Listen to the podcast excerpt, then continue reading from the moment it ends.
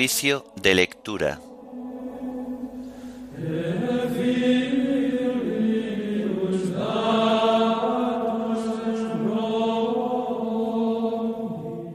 Viernes de la trigésimo cuarta semana del tiempo ordinario. Himno de laudes. Por el dolor creyente que brota del pecado antífonas y salmos del viernes de la segunda semana del Salterio. Lecturas y oración final correspondientes al viernes de la trigésimo cuarta semana del tiempo ordinario.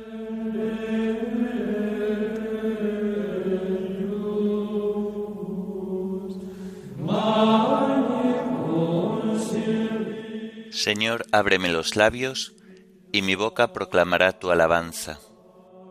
El Señor es bueno, bendecid su nombre. El Señor es bueno, bendecid su nombre. Venid, aclamemos al Señor, demos vítores a la roca que nos salva, entremos a su presencia dándole gracias, aclamándolo con cantos. El Señor es bueno, bendecid su nombre porque el Señor es un Dios grande, soberano de todos los dioses, tiene en su mano las cimas de la tierra, son suyas las cumbres de los montes, suyo es el mar porque Él lo hizo, la tierra firme que modelaron sus manos. El Señor es bueno, bendecid su nombre. Entrad, postrémonos por tierra, bendiciendo al Señor Creador nuestro, porque Él es nuestro Dios y nosotros su pueblo, el rebaño que Él guía. El Señor es bueno, bendecid su nombre. Ojalá escuchéis hoy su voz, no endurezcáis el corazón como en Meribá, como el día de Masá en el desierto, cuando vuestros padres me pusieron a prueba y me tentaron, aunque habían visto mis obras. El Señor es bueno, bendecid su nombre. Durante cuarenta años aquella generación me asqueó y dije, es un pueblo de corazón extraviado, que no reconoce mi camino. Por eso he jurado en mi cólera que no entrarán en mi descanso. El Señor es bueno, bendecid su nombre. Gloria al Padre y al Hijo y al Espíritu Santo, como era en el principio, ahora y siempre, por los siglos de los siglos. Amén. El Señor es bueno, bendecid su nombre.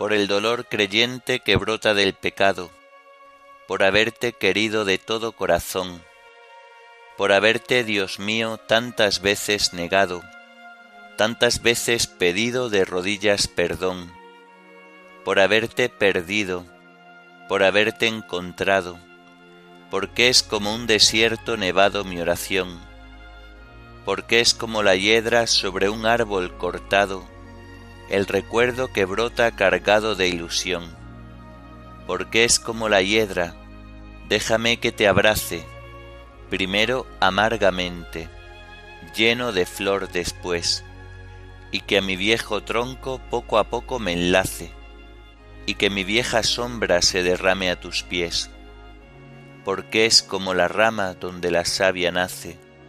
Mi corazón, Dios mío, sueña que tú lo ves Amén.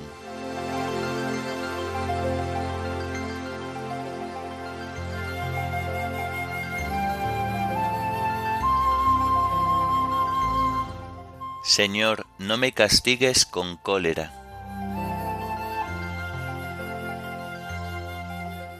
Señor, no me corrijas con ira, no me castigues con cólera. Tus flechas se me han clavado, tu mano pesa sobre mí. No hay parte ilesa en mi carne, a causa de tu furor. No tienen descanso mis huesos, a causa de mis pecados. Mis culpas sobrepasan mi cabeza, son un peso superior a mis fuerzas. Gloria al Padre y al Hijo y al Espíritu Santo, como era en el principio, ahora y siempre, por los siglos de los siglos. Amén. Señor, no me castigues con cólera.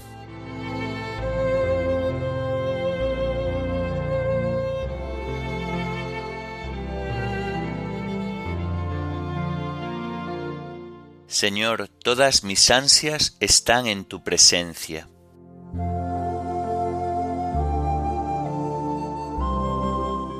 Mis llagas están podridas y supuran por causa de mi insensatez. Voy encorvado y encogido, todo el día camino sombrío. Tengo las espaldas ardiendo, no hay parte ilesa en mi carne. Estoy agotado, deshecho del todo, rujo con más fuerza que un león. Señor mío, todas mis ansias están en tu presencia no se te ocultan mis gemidos, siento palpitar mi corazón. Me abandonan las fuerzas y me falta hasta la luz de los ojos. Mis amigos y compañeros se alejan de mí, mis parientes se quedan a distancia, me tienden lazos los que atentan contra mí, los que desean mi daño me amenazan de muerte, todo el día murmuran traiciones. Gloria al Padre y al Hijo y al Espíritu Santo, como era en el principio, ahora y siempre, por los siglos de los siglos. Amén. Señor, todas mis ansias están en tu presencia.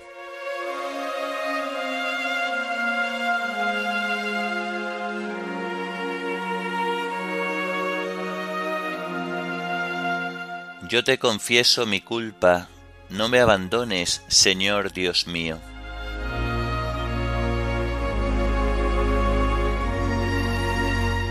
Pero yo como un sordo no oigo, como un mudo no abro la boca, como uno que no oye y no puede replicar. En ti, Señor, espero, y tú me escucharás, Señor Dios mío. Esto pido que no se alegren por mi causa, que cuando resbale mi pie no cante en triunfo. Porque yo estoy a punto de caer, y mi pena no se aparta de mí. Yo confieso mi culpa, me aflige mi pecado. Mis enemigos mortales son poderosos, son muchos los que me aborrecen sin razón, los que me pagan males por bienes, los que me atacan cuando procuro el bien. No me abandones, Señor, Dios mío, no te quedes lejos. Ven a prisa a socorrerme. Señor mío, mi salvación. Gloria al Padre y al Hijo y al Espíritu Santo, como era en el principio, ahora y siempre, por los siglos de los siglos. Amén. Yo te confieso mi culpa, no me abandones, Señor Dios mío.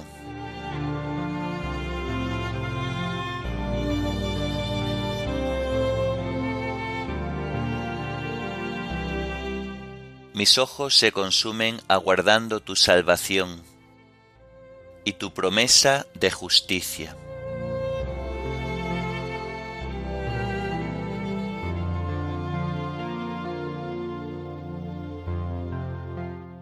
De la segunda carta del apóstol San Pedro.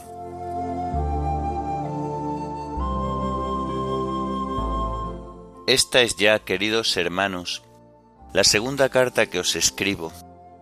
En las dos os refresco la memoria, para que vuestra mente sincera recuerde los dichos de los santos profetas de antaño y el mandamiento del Señor y Salvador comunicado por vuestros apóstoles.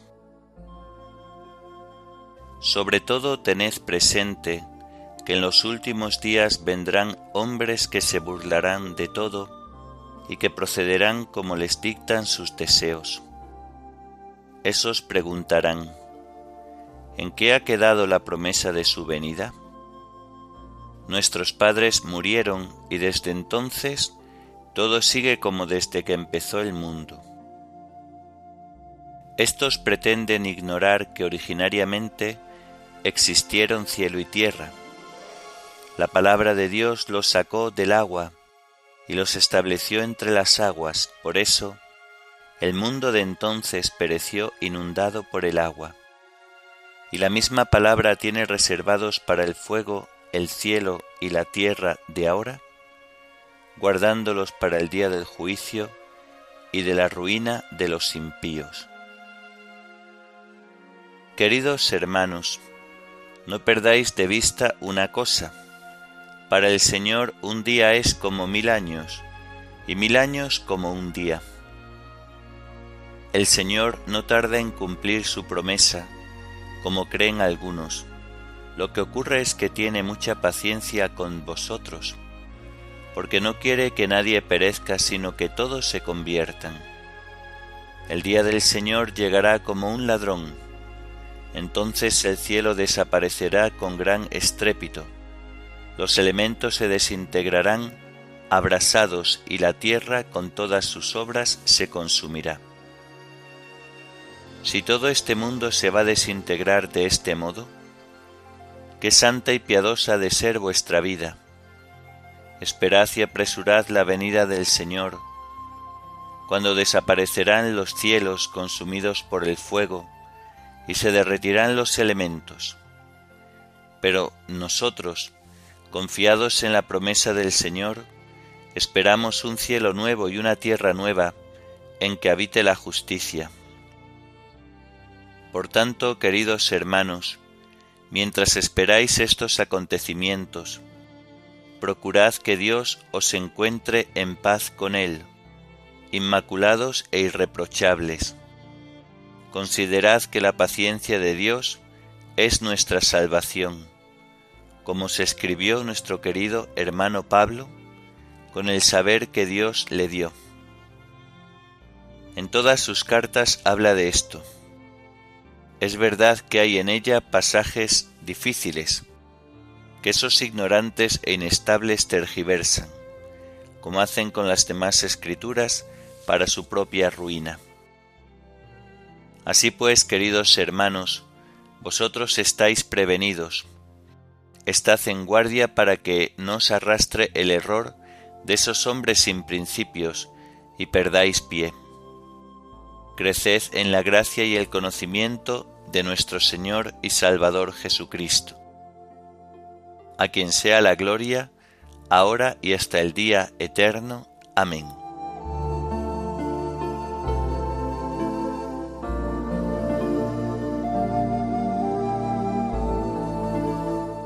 Mirad, yo voy a crear un cielo nuevo y una tierra nueva.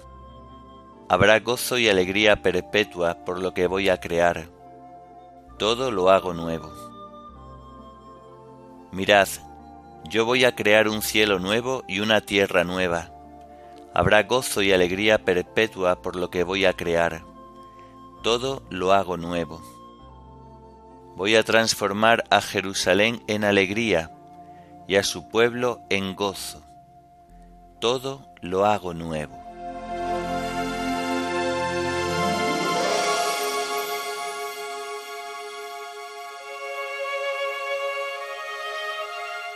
del Tratado de San Cipriano, Obispo y Mártir sobre la muerte.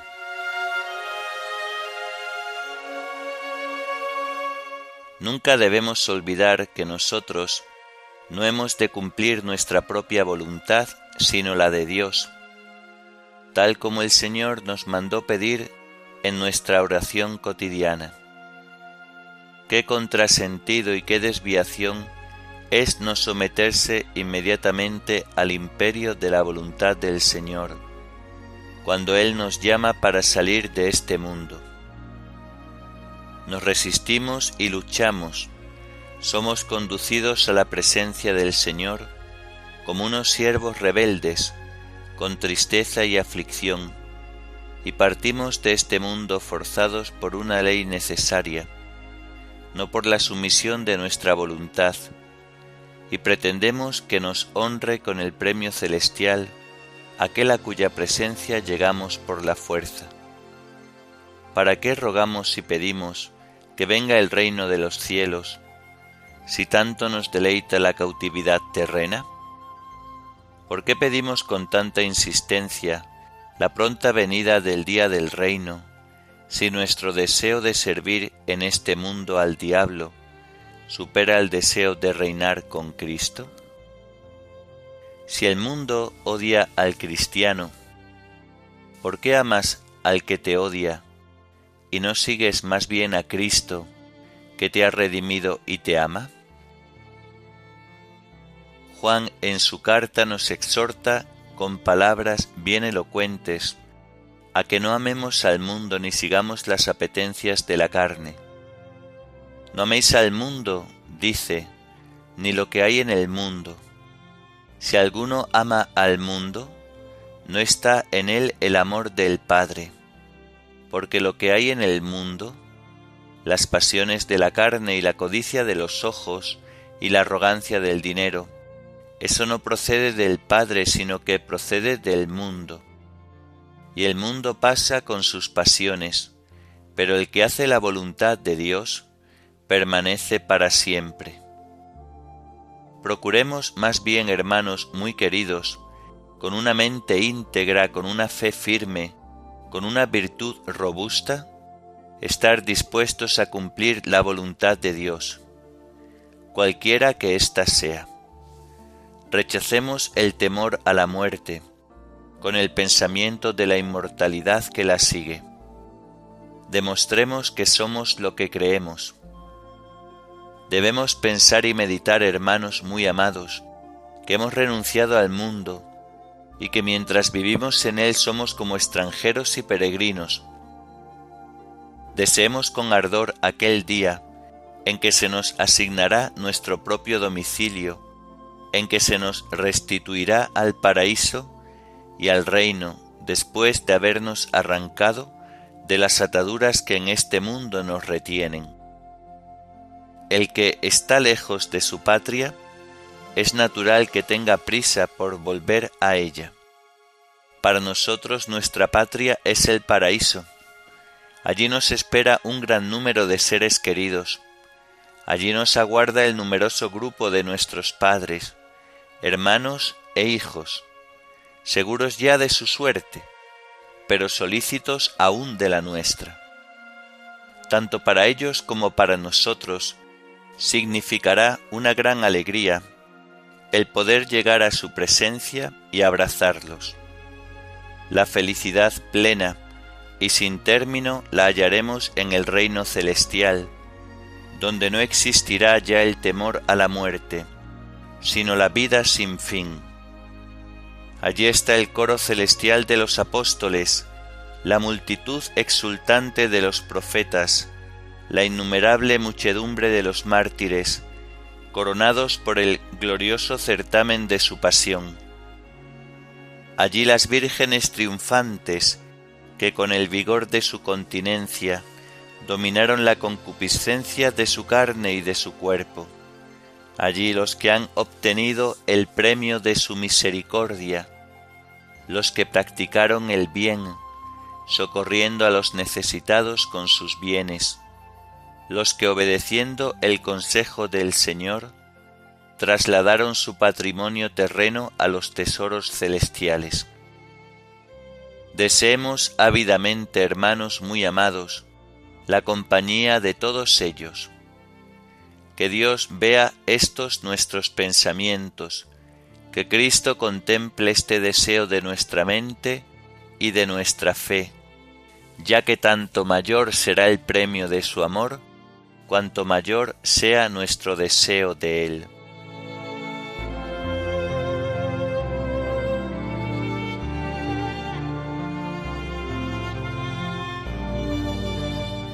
Nosotros somos ciudadanos del cielo, de donde aguardamos un Salvador, el Señor Jesucristo.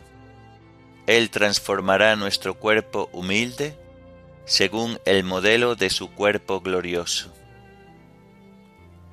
nosotros somos ciudadanos del cielo, de donde aguardamos un Salvador, el Señor Jesucristo. Él transformará nuestro cuerpo humilde según el modelo de su cuerpo glorioso.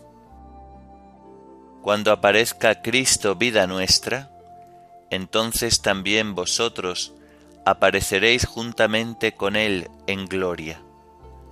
Él transformará nuestro cuerpo humilde según el modelo de su cuerpo glorioso.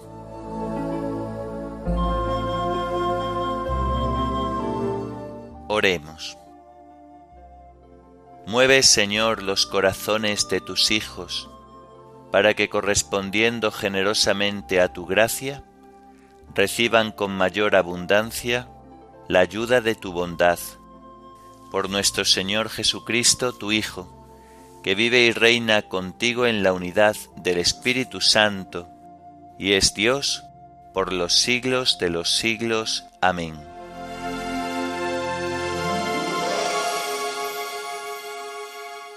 Bendigamos al Señor, demos gracias a Dios.